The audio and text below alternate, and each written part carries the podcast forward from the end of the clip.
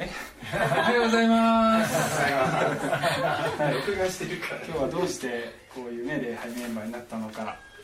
えー神様のすることは面白いなと思いますけどね。あのーまあねあのーこれまだメッセージじゃないんですけどね。あの今日はいつも来てるメンバーが割と「あ今日は欠席で」っていうふうに連絡があってあのー少ないメンバーでねやろうなってやるかなやるかなって思ってたらばたくさんこうねあのゲストの方が来てくださって一緒に礼拝できることを本当に感謝です。はいそれでえーっと 今日からですねこの「荒野の誘惑」っていうこの有名な話の、ねえーシリーズっていうかね何回かに分けて、えーしたいと思いますけれども、えーここに出てる写真はこれはヨハネの福音書ですよね。ヨハネの福音書にはこの話は載ってないんですけどなぜじゃあここ ヨハネの福音書の写真が出てるかというとここに「初めに言葉があった」っね。言葉は神と共にあった。言葉は神であったって書いてあるんですね。イエス・キリストを指して神の言葉って言ってるわけですよねここでは。でイエス様が神の言葉であるすなわち天から下ってきたパンである、まあ、さっき、えー子供礼拝でアンパンマンの話がありましたけれども 全然打ち合わせしてないですけどもちょっとかぶってますがイエス様は天から下ってきたパンなんだ、えー神の言葉というものについて今日は話したいと思っています。で、えーその前にねあの最近ね面白かったな面白い興味深いなと思ったニュースがありました。2つの大学の話ですね。1つは信州大学、えーニュースで見た方いると思います、えー信州大学の学長さんが、えー今春ですからね、えー卒業と入学の時期ですよね。入学生に対して、えー何て言ったかというと、えー入学生入ってきた学生にこのなんだっけ、えースマホをやめますかそれとも新大生をやめますかって言ったっていうね、えー信州大学生をやめますかそれともスマホをやめますかってね、えースマホはもう毒だっていう感じでかなり厳しい言葉を言ったわけです。でスイッチを切って本を読みましょう。友達と話をしましょう。そして自分で考えることを習慣づけましょうっていうふうに、まあ、言ったわけですね。で結構これ賛否両論で あの、えー賛成する人とそうでない人といるわけです。であの堀江貴文さんっていうあの昔ライブドアで有名になったねあの証券取引法違反かなんかで、えー逮捕されちゃった方いますよね、えーあの人がその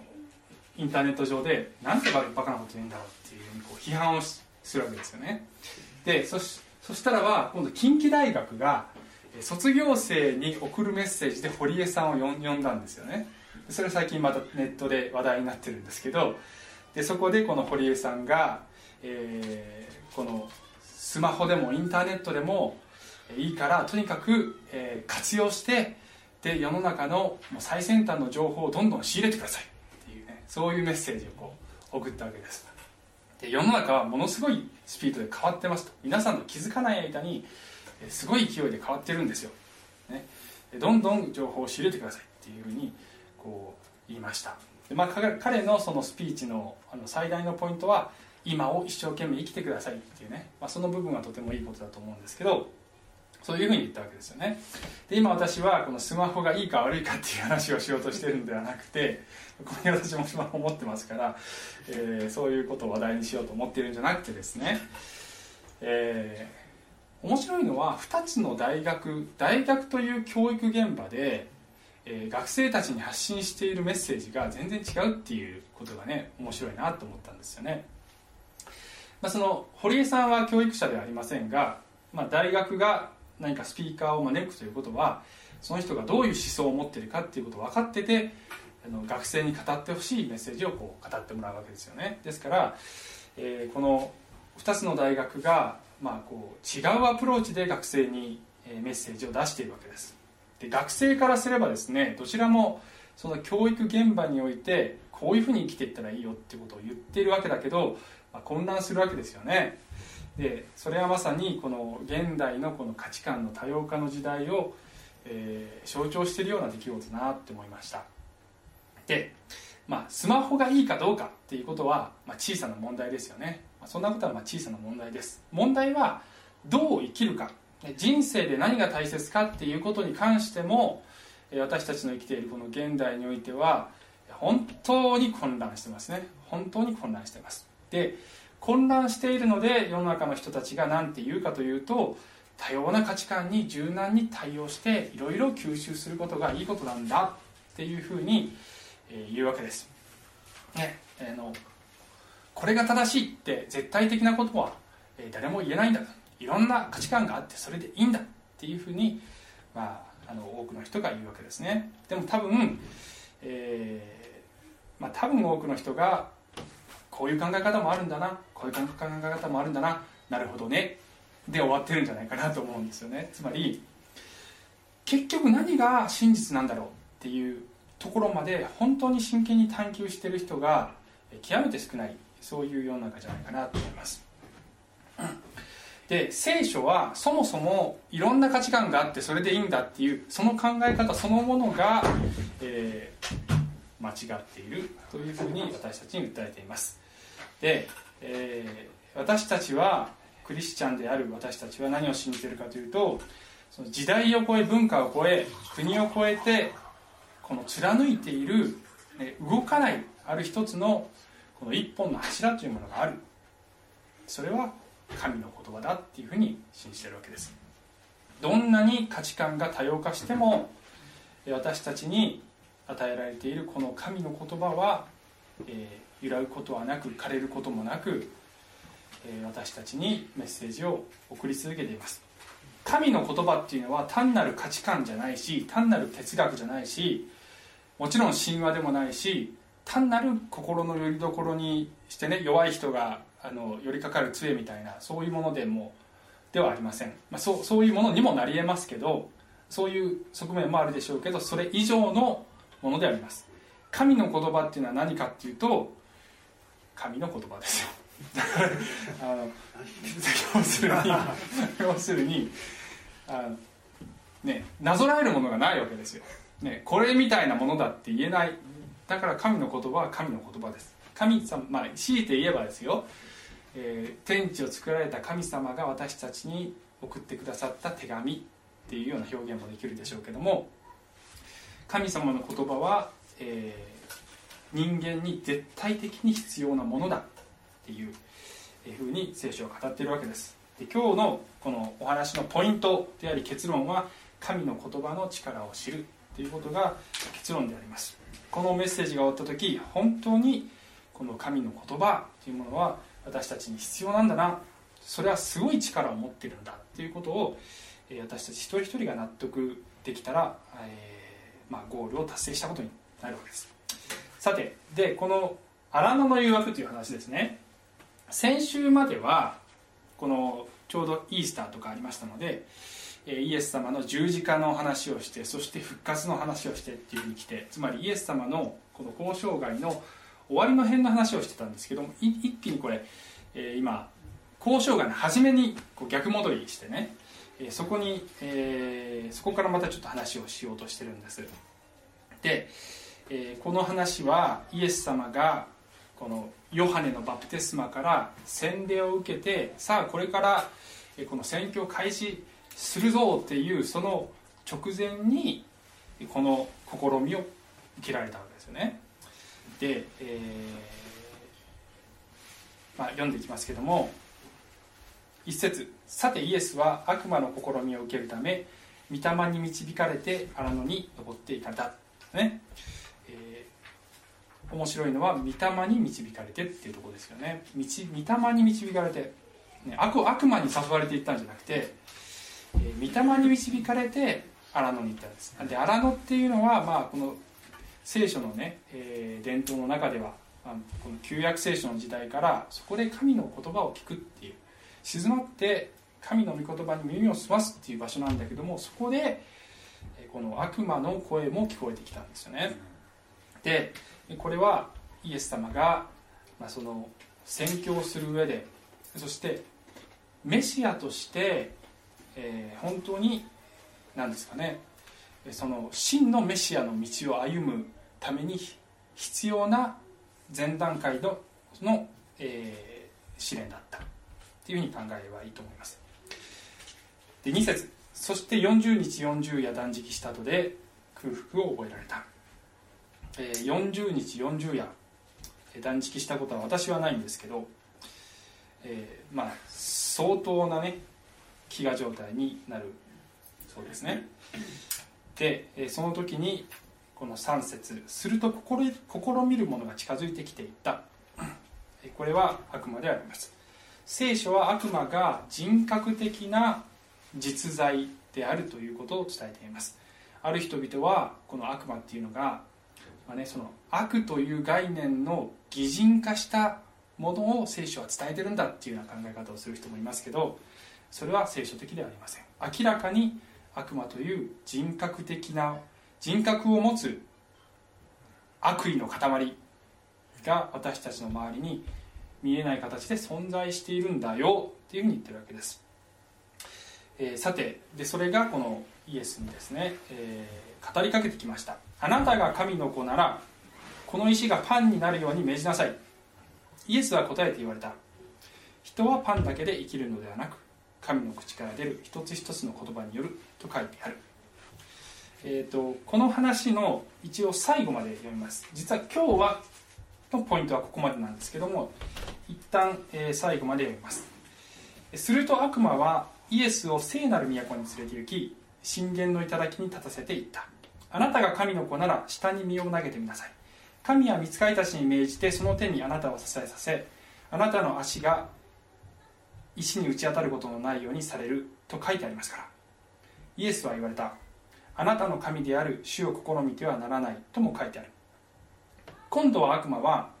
イエスを非常に高い山に連れて行きこの世の全ての国々と映画を見せていた。もしひれ伏して私を拝むならこれを全部あなたに差し上げましょう。イエスは言われた。引き下がれサタン。あなたの神である主を拝み主にだけ仕えようと書いてある。すると悪魔はイエスを離れて行き、えー、見よ。見つかりたちが近づいてきて仕えたっていう話ですね。で3つの誘惑があってえ今日は最初の誘惑のところだけに主に集中するんですけどもこの2つ目3つ目はまた来週以降に話していきたいと思っているんですがこの話全体を通してこの私たちが学ぶことができるのはこの御言葉によってイエス様がこの悪魔の誘惑を退けたという点がこの全体を通しての一つの大きなテーマであります、えー、御言葉っていうものは、まあ、イエス様はこの新明記というところから全部引用して、えー、この悪魔のね誘惑を退けてるわけですけども御言葉は武器であります、で、えー、他の聖書の箇所では御言葉の剣っていう言葉もあるように要するに私たちはですねさっき言ったように見えない敵がそこいら中にいるわけで自分が武装してなかったらばそれはもうあのやられっぱなしに決まってるわけですね。ですから武器になるものを持っていなければいけない。それは御言葉だっていうことがこの話から分かります。それがまず一つのまあサブポイントなんですけどね。でちょっと最初のこのパンの誘惑に戻っていきますがここでイエス様がこの御言葉は武器だけではなくて食物だよっていうふうに教えてますね。御言葉は食物なんです。私たちの霊の食物であります。でここでその、まあ、ちょっと考えたいのはですねあのなんでこれが誘惑なのかっていうことをね考えたいわけです。誘惑っていうのは要するにそれをやっちゃいけないよいけやっちゃいけないことをやるように言うから誘惑なわけですよね。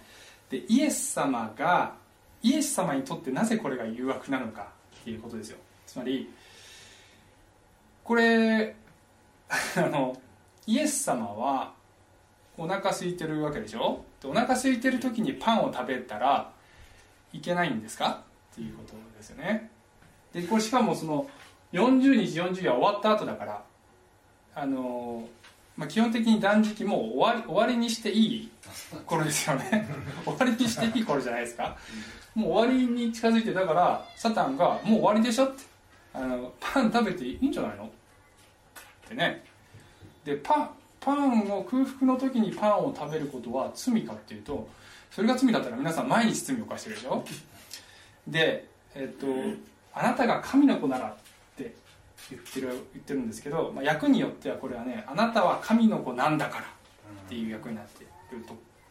えーものもありますね。つまり、まあ、神の子なんだからパンに変えたらいいじゃん。神の神である方が石をパンに変えるのは罪なんですかね？それ悪いんですかね？悪くないじゃん。ってね。だからあの石をパンに変えたら悪くないしお腹空いた時にパンを食べても悪くないんだから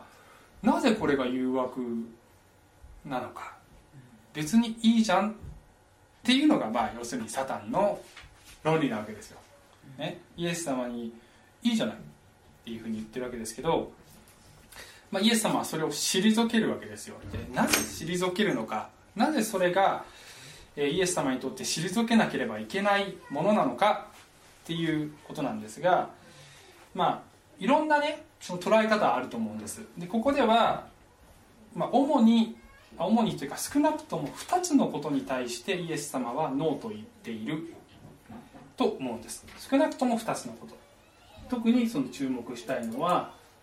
この2つですね。奇跡の乱用にノーと言っている。ということと物質主義にノーと言っているっていうふうにちょっとまとめてみました。で1つ目は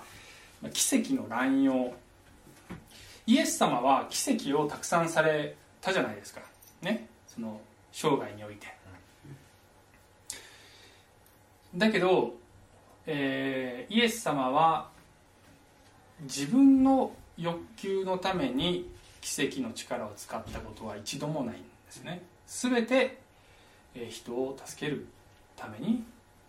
この奇跡の力を使ってるんです。乱用っていうと職権乱用っていう言葉がありますよね。あの例えば警察官がその警察官であるというその権限とか道具を用いてそのそのプライベートなことのプライベートな利益のためにそれを用いると職権乱用だって言いますよね。でイエス様が奇跡の力を、えー持ってこの地上に来ているということはそれは自分自身の肉体の欲求を満たすためではなくてえーそれは私たちを助けるためにその力を得ているわけです。でイエス様はその肉体を持ってきているということはその私たちが肉体を持っているのと同じその気持ちを味わわないと意味がないわけですよ。でヘブル人への手紙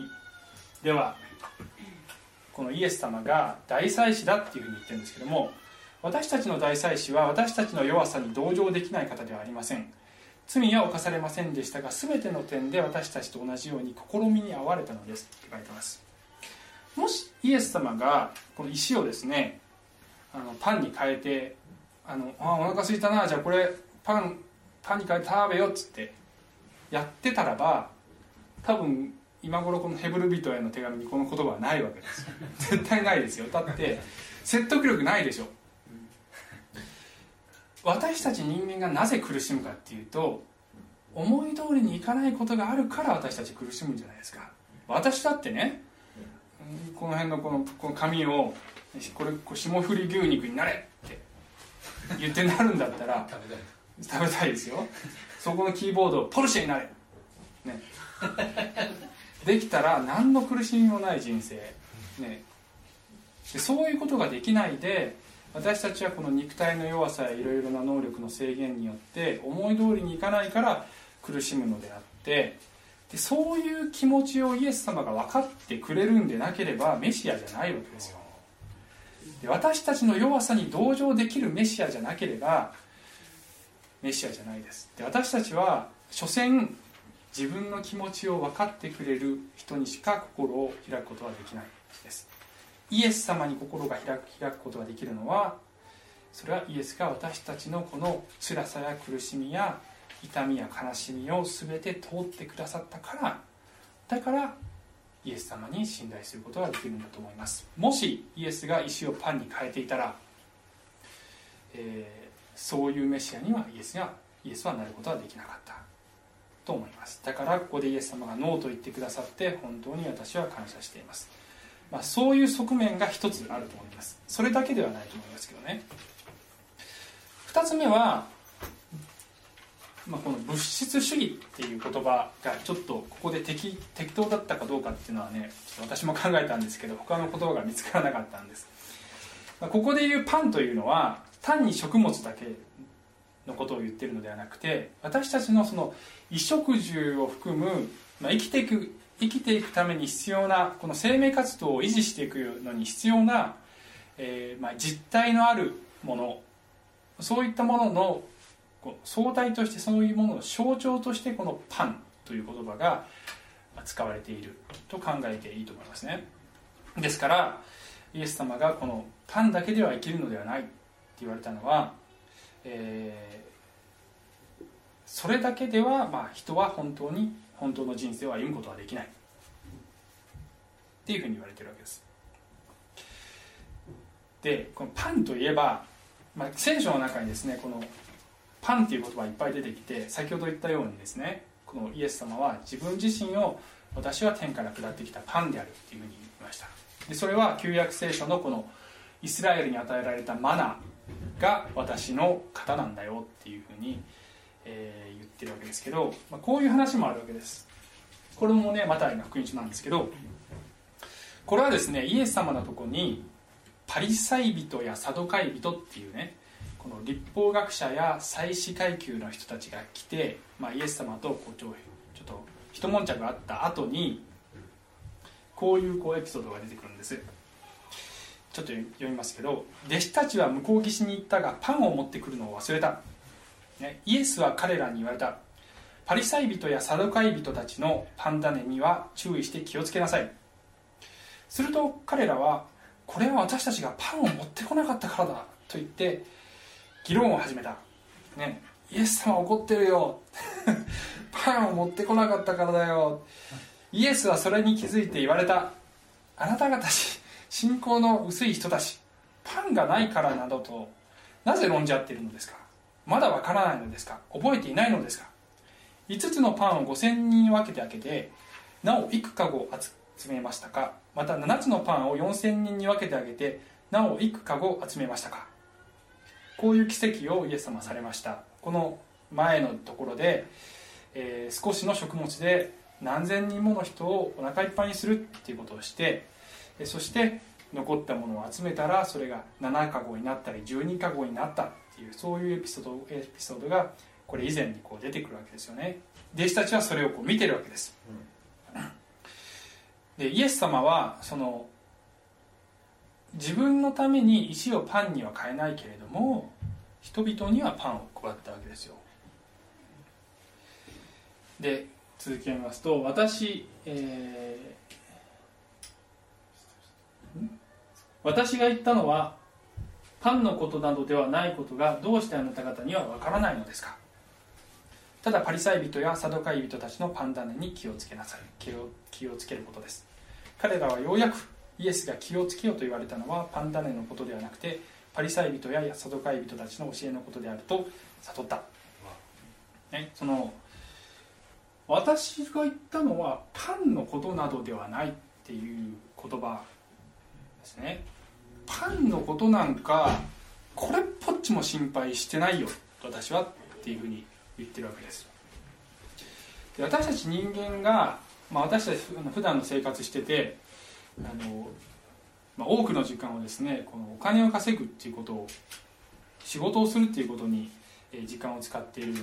わけです。つまりパンのためにかなりの時間をですね使っているわけです。でそれは当然のことなんですけどあの私たち一生懸命このパンをですねパンを得るということのために一生懸命生きてるわけです多くの人が。だけどイエス様に言わせればパンのことなんか心配すんなよ。そんなのどうとでもなるよ。って言ってるわけです。で他の聖書の箇所ではイエス様は、えーね、あの空の鳥を見なさいって言って神の国とその義とを第一に求めれば必要なものは何でも与えられるんだよっていうふうに言われてるわけですよね。つまり人生で大切なものフォーカスポイントが違うでしょと。私たちみんなパンのために一生懸命生きてんだけどそれが一番大切じゃなくてあなた方のそのそのここが大切だって思ってるとこももちろん大切なんだけど生きていくためには。だけどそこじゃなくてこっち神の言葉に耳を傾けるということの方がはるかに大切でそその神の国を求めるということによって結果的に神様はパンも与えてくれるんだよ。パンも神から来るんだよ。っていうことを言っていらっしゃるんだと思います。あの普通に辞書とかでですね日本の辞書とかでこのあのこの言葉を引くと、えー人はパンの実にて来るにあらず」ってそこまでの言葉がね大体辞書にこの後の神の言葉とかは書いてないですよ。辞書ではそこまでしか書いてないです。そうすると、えー物質的なことだけじゃなくて精神的な、ね、ことも、えー重要だっていうような意味ですっていうふうにこう出てくるわけです大体、まあ、つまり、まあ、その信州大学の学長が言ったように、えー人と話しましょう本を読みましょうっつってこう精神活動の大切さっていうものをイエス様は言ってるのかっていうとそれも含むかもしれないけどそれ以上のことですよね。肉体的充足と精神的充足だけじゃなくてその精神性だけでさえもないわけですそれ以上のことです。精神性じゃなくて霊性であります。人間には霊性の充足が必要なんです。で、えー世の人々は霊性の充足という概念さえもまだ知らないんですよね。でも聖書は霊性の充足のためには霊の食べ物を食べてください。それは御言葉ですよ。っていうふうにイエス様は言っているわけです。それがないと真に生きることはできない。じゃあですねこの、まあ、聖書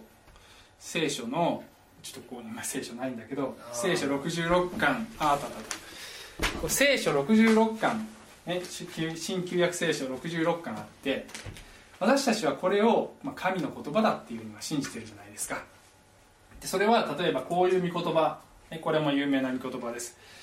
聖書は全て神の霊感によるもので教えと戒めと強制と義の訓練とのために有益ですっていう言葉ですね、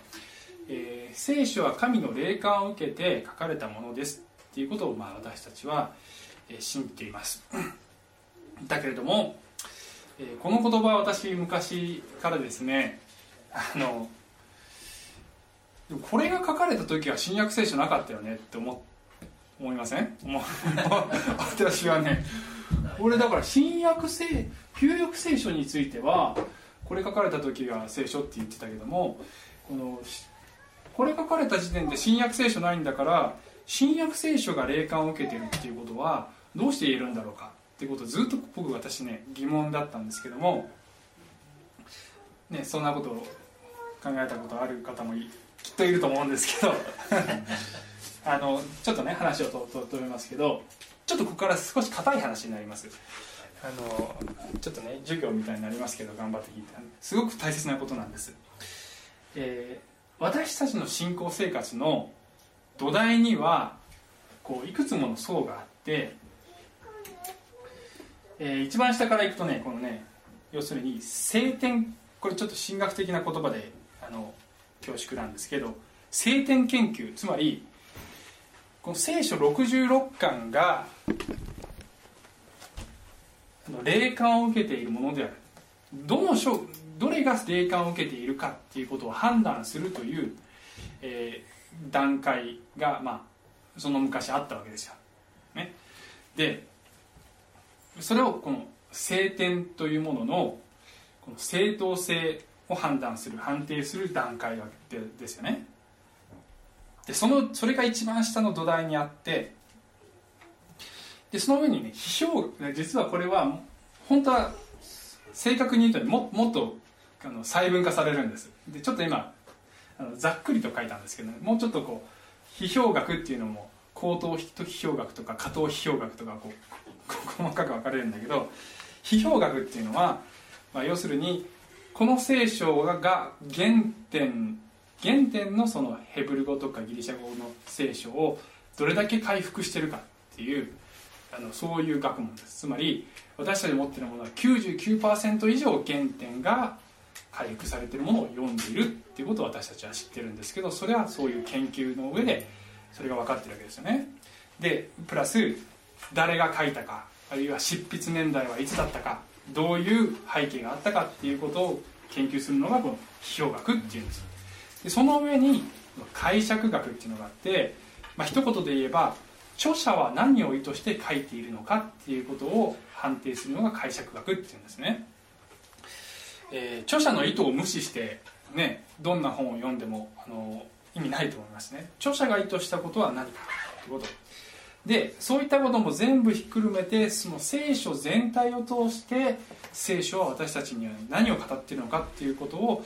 えー、体系的にまとめるのがまあ強いて言えば神学なわけです。でその上に私たちの信仰生活があるんです。でこういう難しいことを言うとそんな難しいこと言わないで聖書を開いてああ神様素晴らしいなって思えばいいじゃないのって思うかもしれませんけどそれでいいんですよ。いいんだけどそういうふうに思うっていうことの土台に無意識のうちにこれ全部あるんですよ。つまり、まあ、例えばですね三位一体、まあ、イエス様が私の罪のため神の御子が私の罪のために死んでくださった。だから素晴らしいね神様はって私たち言う時にその神の御子っていう背後には三位一体っていう教理があるわけです。三位一体っていうのは神は 3, つの威嚇を持ってるけどお一人の神だっていうこの理解不可能な教理があるわけですよね。それが出てきたのはこういうこうあの段階を経てるわけです。でこの正しい解釈や神学に基づかないで信じたらそれは異端を信じていることになるわけで多くのその異端が生まれるのは、えー、正しい解釈や神学をしていないから。どっかで人間のこの都合のいい、えー、要素が挟まって歪んでしまっているからそういうふうになってしまうんです。だから私たちのその信仰生活の土台にこういったものが全部あるっていうことがあのまずあってでも今日は解釈学の話ではなくて今日はでもそもそも土台が聖典が神の言葉である。私たちが持っているこの66巻が神の言葉であるっていうことが本当に真実でないとそれに根拠がないとそもそも全部崩れるでしょ？だからそれを確認したいんですよ。それを確認する作業をちょっとしたいんです。でえっとあのまずですねちょっと御言葉がたくさん出てきます。で少しねあのアップアップになるかもしれませんがちょっと頑張ってついてきてください。まずイエスそのね私たちの信仰のベースとしてこの聖書っていうもの私たちが信じているものがイエスという方にちゃんとつながっているかどうかっていうことがすごく重要な点なんです。例えば旧約聖書に関してはイエス様はこのマタイ5章誠にあなた方に告げます。天地が滅び失せない限り立法の中の一点一角でも決して廃れることはありません。全部が成就されます。っていうふうに言わけです。これは立法って一言で言うとこの時代に立法って言うと、ま、聖書旧約聖書を指しているんです。でイエス様は旧約聖書の権威を、えー、ここではっきりと明言しているわけです。この一点一角っていうのはねこのヘブル語の中にこの点がつくかつかないかで違う言葉になったりするっていうね。そういう文字があったりするそうです。ですからそういったものも全部神様のその導き霊の導きによって書かれているんだよ聖書はっていうことをイエス様が言っておられる。だからまず旧約聖書に関してイエスという方がその権威を認めてるっていうことを、えー、確認します。でさらにマタイ24章。この天地は滅び去ります。しかし私の言葉は決して滅びることはありません。って言いました。ここでイエス様はご自身の言葉の権威を宣言しておられます。であの以前ちょっと前もね言ったんですけどイエス様は一言も聖書に自分で書いてないでしょ、ね、イエス様は書いてないんです。弟子たちが書いてるわけですよね。聖書というものを。で私の言葉を滅びることがないっていうんだったら自分で書きゃいいんだけどイエス様は書かなかったんですよ。じゃあ自分で書かないのになぜ滅びることがないって言うかっていうとそれはすなわち弟子たちが書くということが前提でこの言葉を言ってるわけですよ。当然この自分で書かなきゃ誰かが書くわけです。で必ず私の言葉を伝える弟子たちがいる。彼らが伝えるっていうことを、えー、イエス様は最初から知ってるわけです。でその弟子たちにこのまた28章の権威を与えるんですよね。でこの弟子たちに権威を与えるのはここだけではないんですがとりあえず代表的なものだけここに持ってきました。これはマタイの一番最後のところで大宣教命令っていうところですね。イエスは近づいてきて彼らにこう言われた私は天においても地においても一切の権威が与えられています。それゆえあなた方は行ってあらゆる国の人々を弟子としなさい。そして父子精霊の皆によってバプテスマを授けまた私があなた方に命じておいた全てのことを守るように彼らを教えなさい。見よ私は世の終わりまでいつもあなた方と共にいます。あなた方が私の教えたことを伝えていくんだよ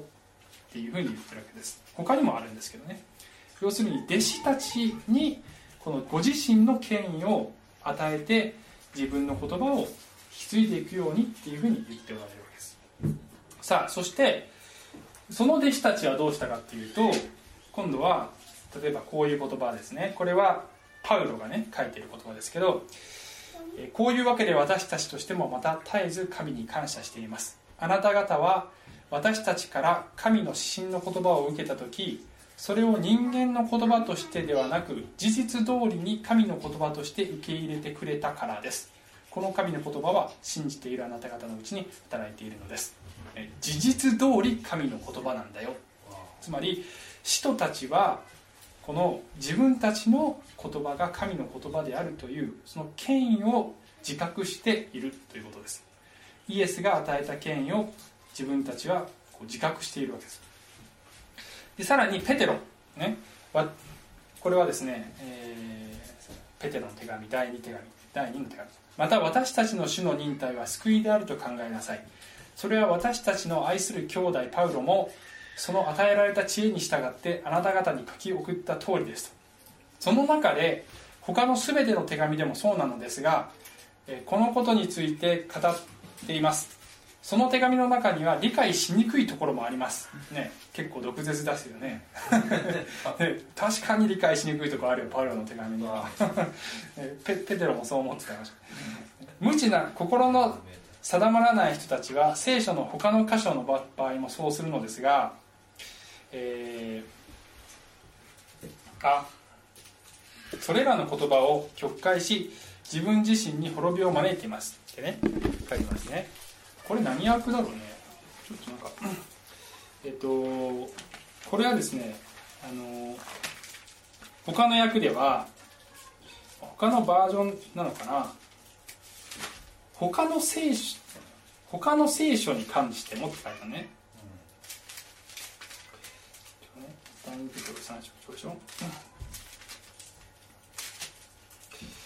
えー、これも違うねうんまあいいや。あの他の役ではあこれ口語訳あこれ口語訳あの他の聖書って言ってんの？口語訳あそうかそうか。そうだね、うん、あのーつまりどっちでもいいんですけどね。どっちでもいいんですけどちょっと私が知ってた役と違ったからちょっとびっくりしましたけどあのこれはですね当時弟子たちがよ、まあ、そのクリスチャンたちが読んでいた弟子たちの手紙が聖書だっていうふうにペテロがこの認識してるっていうことです。つまりえーパウロの手紙は聖書なんだよ。私の手紙も聖書なんだよ。であの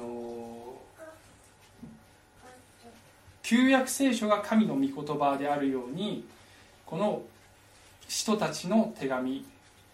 もこの信徒たちの間で回覧されていてそれは聖書なんだっていうふうに言ってるってことです。でしかもそれを曲解する人たちがいる、ね。まあ、これも他の訳言ってみるとあの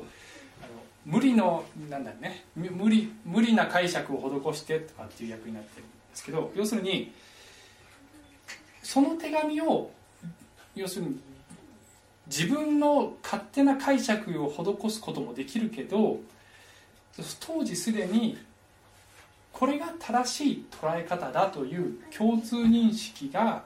このクリスチャンの間ですでにあったっていうことなわけですよ。つまり弟子たちにつながる手紙があってで弟子たちが教えてる内容があってでその手紙を読む時にこういう捉え方をするんだというその人々の認識があってでその正当な流れを無視して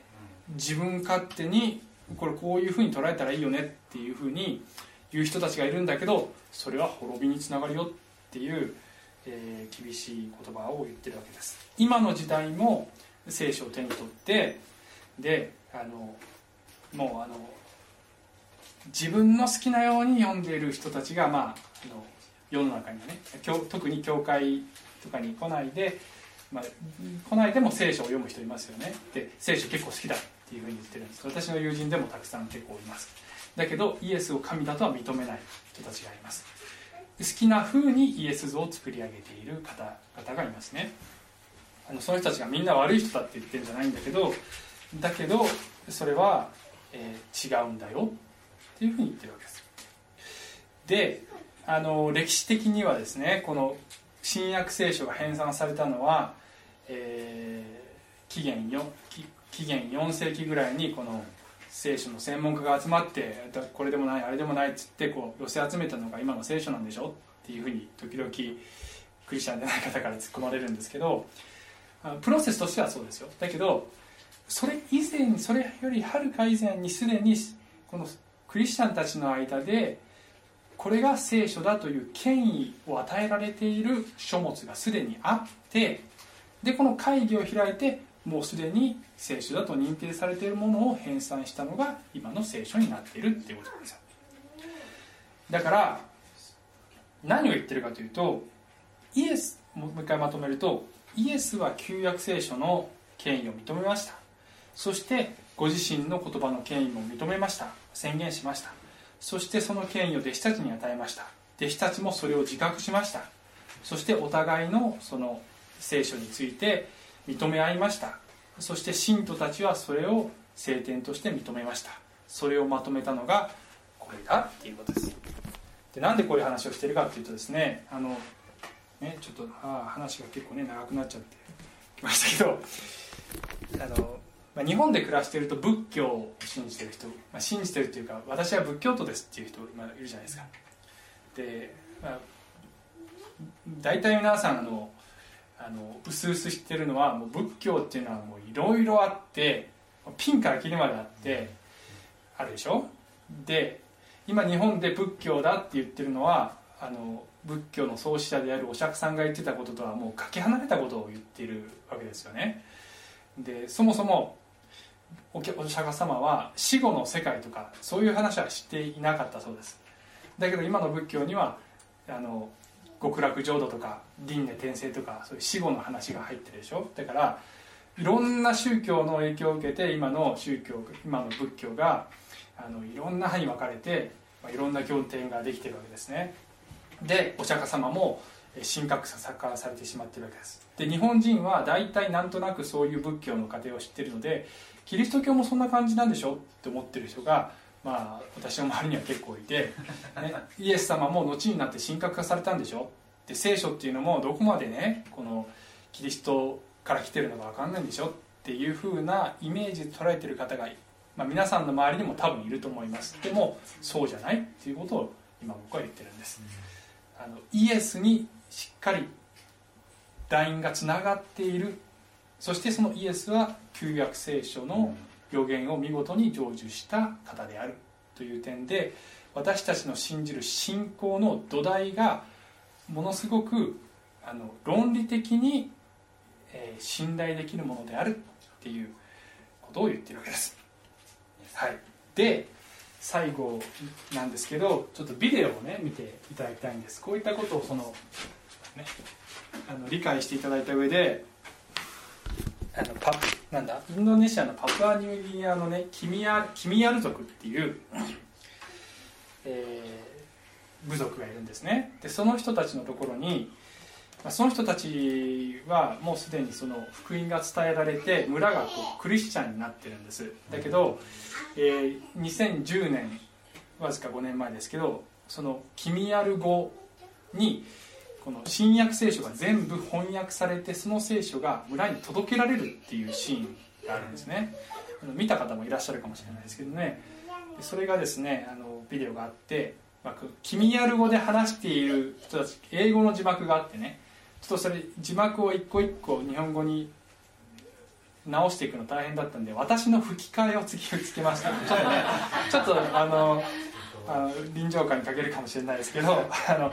大体ねでちょっと待ってね。えーっと彼らがどれほどの喜びを持ってこの聖書を受け取っているかっていうのをね、まあ感じていただければと思っております。はい。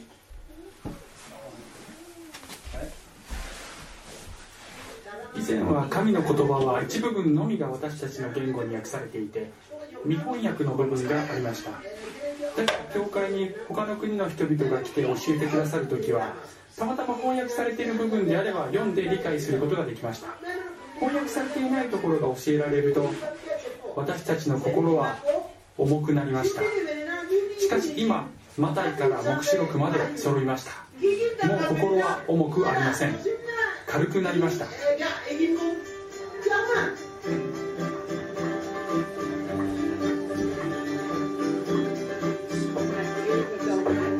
キニアル族が新約聖書を受け取るために集まっています。初めて彼らの言葉で印刷されたのです。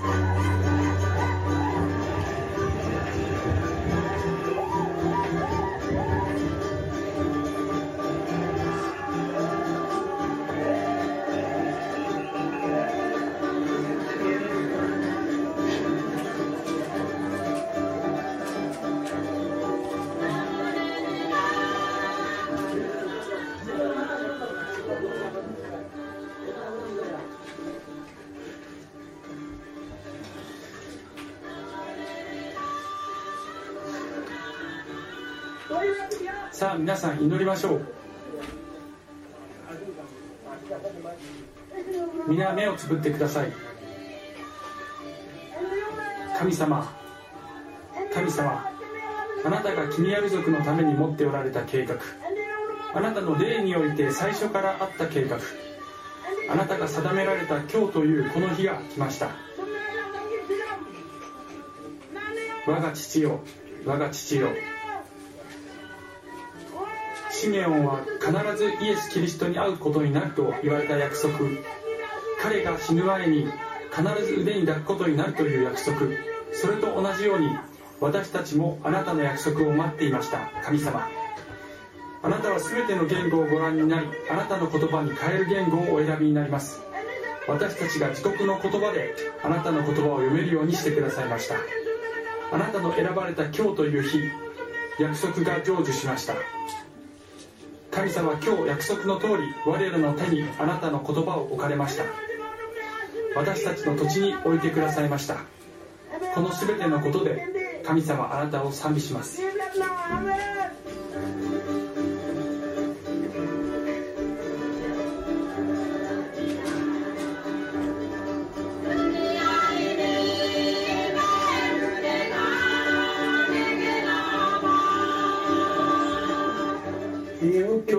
から自分の翻訳のお仕事の報酬を見ました。詩編126編には涙とともに巻くものは喜びとともに刈り取るとあります。今日この仕事で労苦したその身を刈り取ったのです。私は今全ての同胞たちと共に喜んでいます。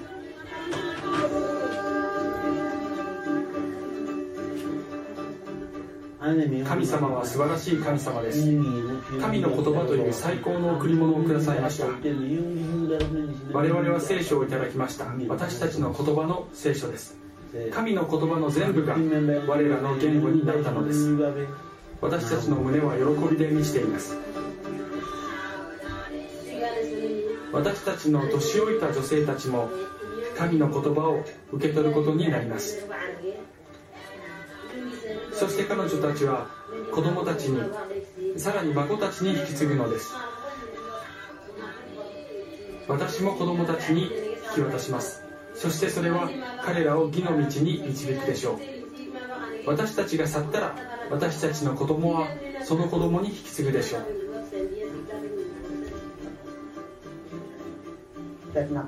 主を称えます。我が神我が父あなたは光の真理を届けてくださいましたから。その光は永遠です。今から時の終わりまで続くでしょう。